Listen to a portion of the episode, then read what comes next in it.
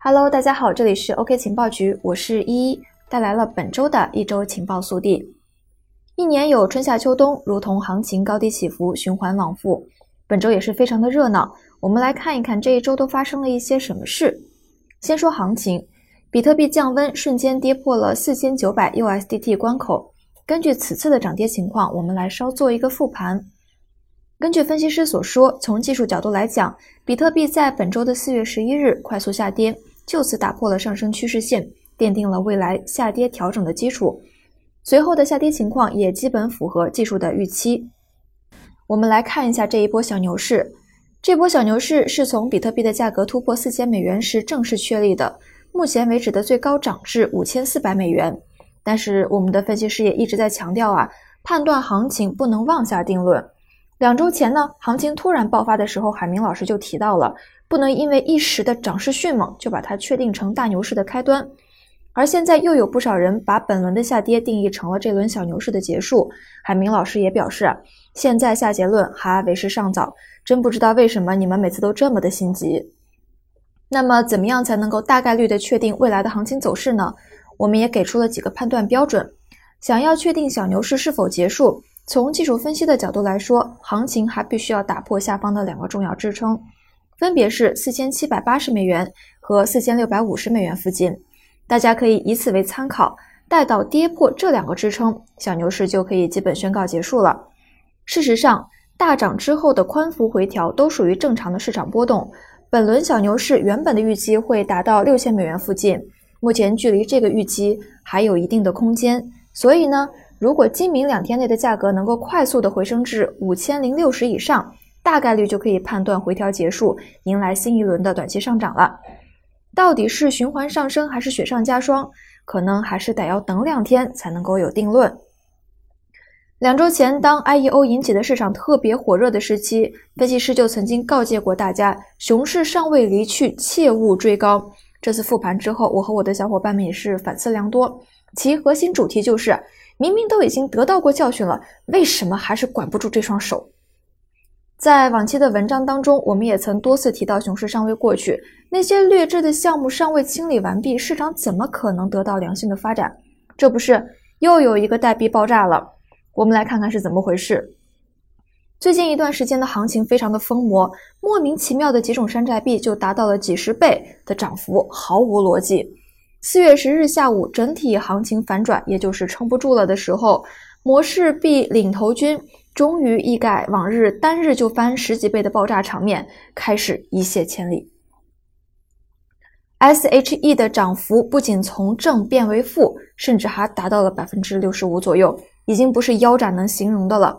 而这时候，似乎人人都有着不服输的精神，充分发挥了好不容易等到跌了还不快点买一点的心理，彻底的走向了疯狂，促成的交易量反而是嗖嗖的上涨，毫无退却之意。曾经反常的拉升倍数，已经让不少人质疑模式币就是一个纯资金盘做成的。可是呢，SHE 的社区工作人员却表示并非如此，而且对行情变化表示非常正常。而投资者们则是越跌越补，越挫越勇。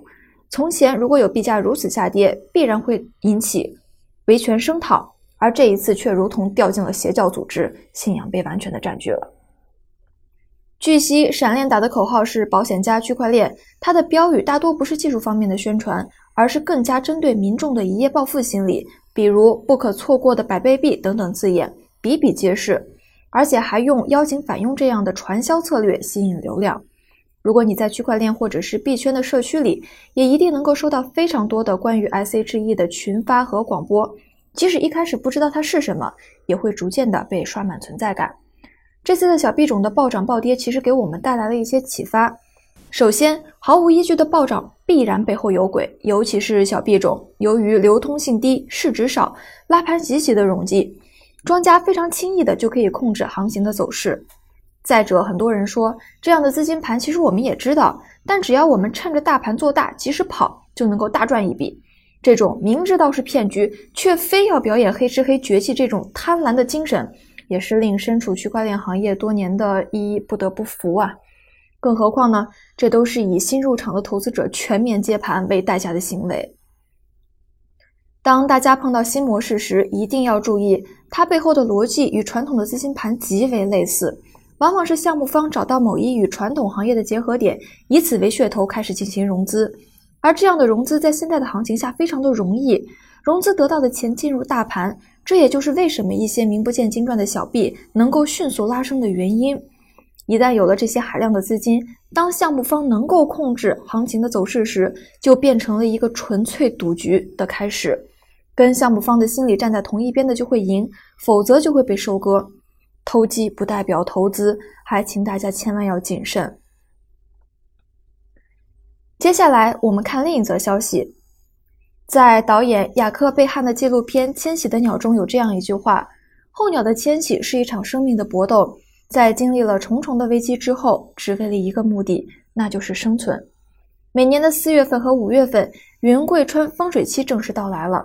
对矿工而言呢，电价的成本将直接下降一半，从四毛钱一度下降到两毛钱一度，如同温暖的夏天对候鸟的召唤。一场矿工的季节拉开了序幕。从一八年开始，比特币的价格一直在下跌，以两万美元的高点一路下行，触及最底的三千美元。击穿矿机成本价，按斤出售矿机成为了矿圈寒冬中经常讨论的话题。电费成本成为了影响矿工收入的首要因素。冬季的矿场大部分都是在内蒙古和新疆等地，而这些矿场主要依赖于火力发电，电力成本在四毛左右。丰水期的到来，让正处在生死边缘的矿工看到了一丝希望。比特币的高点全网算力为六十一 EH 每秒，在二零一八年的十二月。下滑到了三十三，目前的全网算力是四十六，算力已经开始回升。风水期低廉的电价使被迫关机的矿机重新开机，重新加入到挖矿盛宴当中。低廉的电费无疑增加了小矿主的存活率。二零二零年比特币减半也成为了币价的利好因素。对于矿工来说，风水期将是一段美好的时光。可是呢，最近有一件事情让依依非常担心，也是我对比特币网络的一点思考。那就是在中本聪创立比特币之初，就在网络中加入了囚徒困境，即挖矿的人数越多，也就是说，加入比特币网络的算力越多，挖矿难度就越大。总的算力奖励一定，单位算力获得的收益也就越低；反之，算力越少，单位算力获得的收益也就越高。当比特币法币价格持续增高的时候，矿工不断的涌入挖矿市场，这时候出现竞争。如果比特币的法币价格增长速度小于算力的增长速度，矿工的收益不涨反跌，因为人都是逐利的，有利润的地方就有人介入。当比特币的法币价格下跌的时候，就陷入了一个恶性循环的境地。法币价格下降，只有触及到矿工成本才会选择停机，而这个成本往往就是电价成本，这样就会导致比特币的算力突然之间大幅下滑，从而引起了威胁比特币安全模型的恐慌。然后币价继续下跌，算力就再降低，这两种情况就是比特币算力的死亡旋螺。想要跳出死亡旋涡，靠比特币网络的内部调节显然是不可能的，需要介入外部环境来跳出。换句话说，刺激比特币的法币价格持续上涨才可以。比特币的网络中，大约十分钟出一个区块，挖出这个块的矿工获得比特币网络的发行奖励，现在是十二点五个比特币。二零四八年，比特币的出块奖励不足零点一个比特币，少于平均交易手续费。届时，比特币的价格必须要涨到足够支撑挖矿成本。粗略估计，二零四八年后，若比特币的价格无法涨过一百二十五倍，也就是九十万美元，比特币的挖矿将不再有吸引力。而本周呢，国家发改委发布的产业结构调整指导目录中，淘汰产业中的子分类其他项中包含。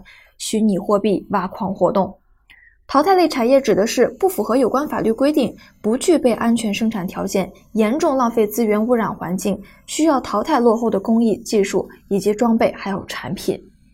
在我国，挖矿虽然不算是违法行为，但因为能源消耗以及部分的矿场不合规的用电，一直饱受诟病。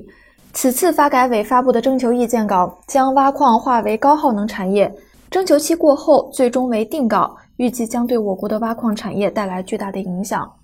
莱特币矿池的 CEO 江卓尔这样说道：“发改委的政策有一刀切的嫌疑，挖矿可以成为一个大工业生产的行为。在我国四川等地汽水气电严重的情况之下，比特币挖矿无疑是一个无污染又能把汽水变成美元的奇妙行业，而且出口比特币可以增加国家的外汇收入。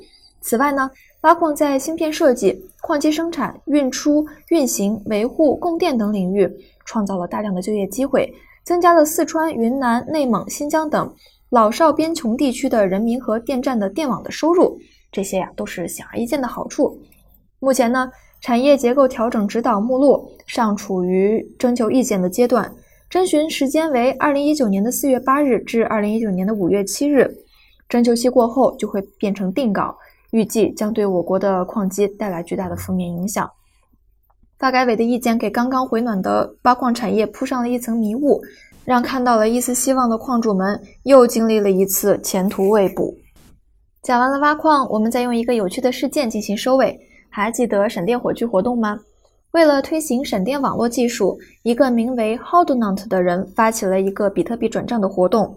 每个收到这笔比特币交易的人都要给现有的比特币基础上再添一定数量的币，再用闪电网络将火种传递下一个人。最近，奥本聪依旧是不甘寂寞，在网络红人的路上越走越远。他声称要起诉这一位发起人，并且资金悬赏他的个人资料。这一行为一下子就引起了全民声讨。目前，比特币社区全力的支持发起人。并且还发起了 We are all h o l d n o t 也就是我们都是 h o l d n o t 的话题，而参与话题不乏一些圈内知名的大佬，比如孙雨晨说：“来见识一下我们的力量。”还有人说：“你已经被包围了，奥本聪。”大家纷纷把自己的头像改成了闪电火炬发起人的推特头像，说自己就是他本人。一方面呢，讽刺奥本聪自称为中本聪却惨遭打脸的事实。一方面又用这样的行为拥护闪电火炬的发起人，币圈的互怼大戏再次上演，不甚热闹。